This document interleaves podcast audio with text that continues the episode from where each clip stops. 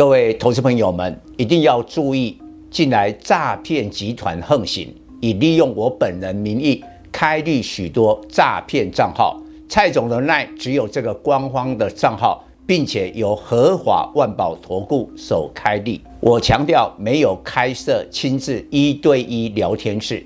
没有技术班教学，没有互委托下单，没有港股、美股及任何衍生性金融商品交易。近年来也没有出书准备。只要看到任何利用蔡总肖像开立的粉丝团，要求做出上述的行为，就是诈骗集团。粉丝们看到一定要帮我们检举，共同抵制。感谢大家。各位投资朋友，大家好，我是蔡明章。今天主题：半导体跌升反弹，VS 网通成长趋势。跌深反弹成短期台股主旋律。中秋假期间，美股不受联总会主席鲍尔鹰派言论影响而强弹。假期后，台股挑战季线反压一四九零零点。不过，马上美国将公布八月 CPI 多空决战在通膨数据。从鲍尔及其他具有投票权的官员谈话，联总会成员口径一致。看来九月二十一日仍将大幅升息三码，市场焦点已不在升息幅度，而是这是否这是否最后一次升息三码。若朝向最后一次升息三码，加上十月没有召开 FOMC 的空窗期，美股及台股将在十月大反攻，台股站回前次高点一五四七五机会很大。反之，不是最后一次升息三码，虽然十月仍有反弹喘息，但将站不稳一万五千点。结论，要阻止联总会强力升息的最后希望，就是八月 CPI。目前经济学家的预测中间值年增八点一趴，低于七月的八点五趴，为连续两个月放缓。能源价格将是八月 CPI 增速放缓的主因。美国汽油价格已连续八十天出现下跌，部分地金已经来到。每加仑三美元以下价位，加上美国夏天开车出游旺季已结束，汽油价格无法回到先前高位。另外，机票、二手车价格也下跌，不过房租、食品仍上涨，导致八月 CPI 虽下滑，但不见得低于八趴。CPI 八趴比联总会两趴的目标高出三倍。所以九月二十一日仍会升息三码，必须 CPI 意外跌到八趴以下，市场才会产生这是最后一次升息三码的期待。目前美股跌升反弹，四大指数道琼、标普五百、纳斯达克回到季线之上，唯独费城半导体指数仍在季线之下，说明半导体景气相对不看好。偏偏台股的半导体权重高达三十五趴，使得大盘挑战季线一四九零零点存在变数。晶圆双雄联电二三零三、台积电二三三零，八月营收分别两百五十三亿及两千一百八十一亿元，都创下历史新高。目前价位都接近季线压力。联电连续十一个月营收改写新高，但客户的营收都已明显衰退。联咏三零三四八月营收仅六十五亿元，创二十六个月新低，并且连续两个月营收年衰退逾四成。目前联电的产品组合不错，所以维持营收创新高，但不会再持续太久。股价站上季线，不能追高。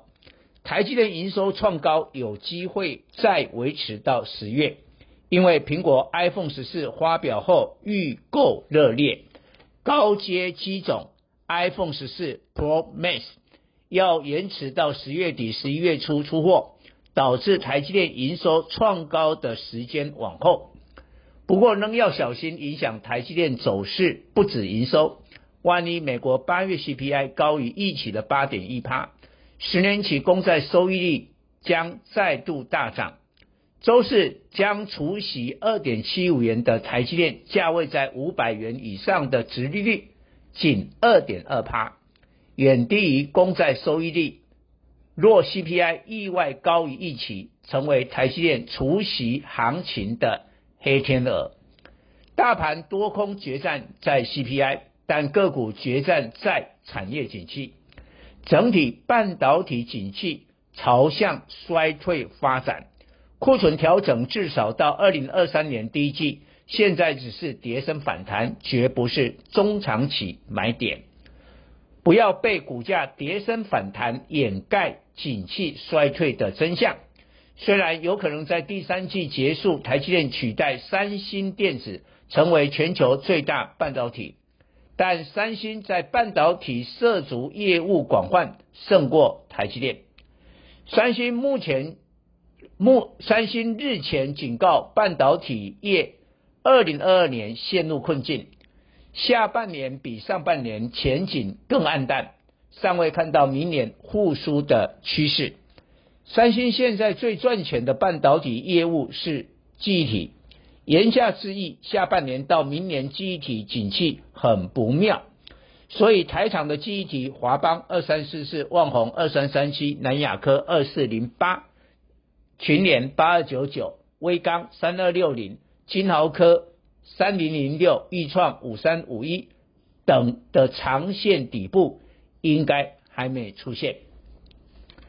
IC 设计只有 IP 族群的创意三四四三、智源三零三五、力旺三五二九、M 三十一、六六四三及伺服器晶片的信华五二七四、网通晶片的瑞昱二三七九，八月营收年成长。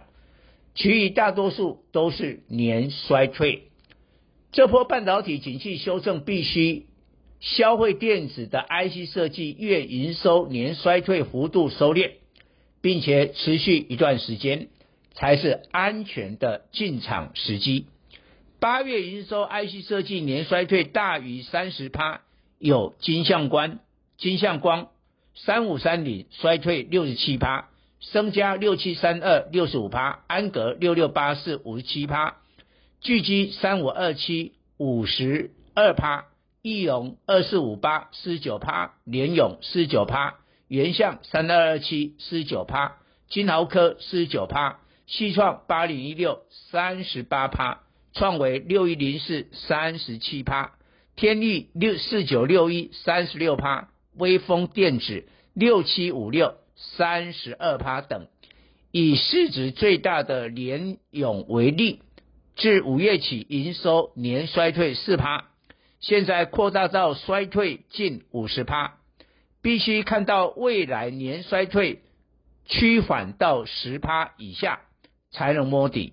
然而上次月营收年成长，从二零一八年四月到二零二二年四月，整整四年。因此，一旦景气衰退，不太可能几个月就结束。上述月上述月营收呈现年成长的 IP 族群，不令人意外。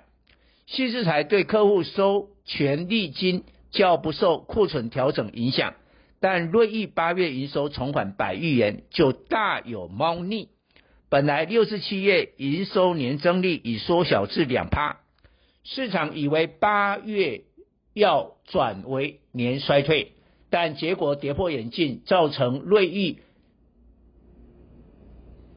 造成瑞昱是大型 IC 设计月营收维持年成长最久，自二零一七年六月以来，迄今五年都没有出现年衰退，相当难得。产业真相是，现在半导体晶片不再供不应求。取得网通晶片相较过去两年容易，博通是全球网通晶片的龙头，可是博通的订单太多，却交不出、交不了货，即使调涨价格也无法以价质量，使得不少订单流向台厂的瑞昱及联发科，二四五四。联发科八月营收从七月的四百零八亿元跳升到四百四十六亿元，月增九趴，印证这个现象。从瑞昱莲花科的八月营收维持成长，得到两个选股启示。网通股与半导体目前是反向关系，网通股月营收呈现年成长，是较佳选股对象。到底哪些网通股营收成长最强？不要只看八月，看一至八月累计营收的年成长率，以至六四七零成长六十六趴，神准三五趴，三五八五十八趴，波波洛威三一六三五十一趴，中磊五三八八四十六趴，启碁六二八五三三趴，正基六五四六三三趴，这六档超过三十趴，但波洛威正基。欧美客户放暑假，拉货减少，八月营收呈现月减，这是短期季节影响，股价拉回反而是买点。而迄今连续三个月营收历史新高，股价创波段高点。另外，一至八月营收年成长逾两成，还有智邦二三四五二十八趴，建汉三零六二二十五趴，金宝二三一二二十六趴，华星光四九七九二十趴。前顶四九零八二十九趴等以上报告。本公司与所推荐分析之个别有价证券无不当之财务利益关系。本节目资料仅供参考，投资人应独立判断、审慎评估并自负投资风险。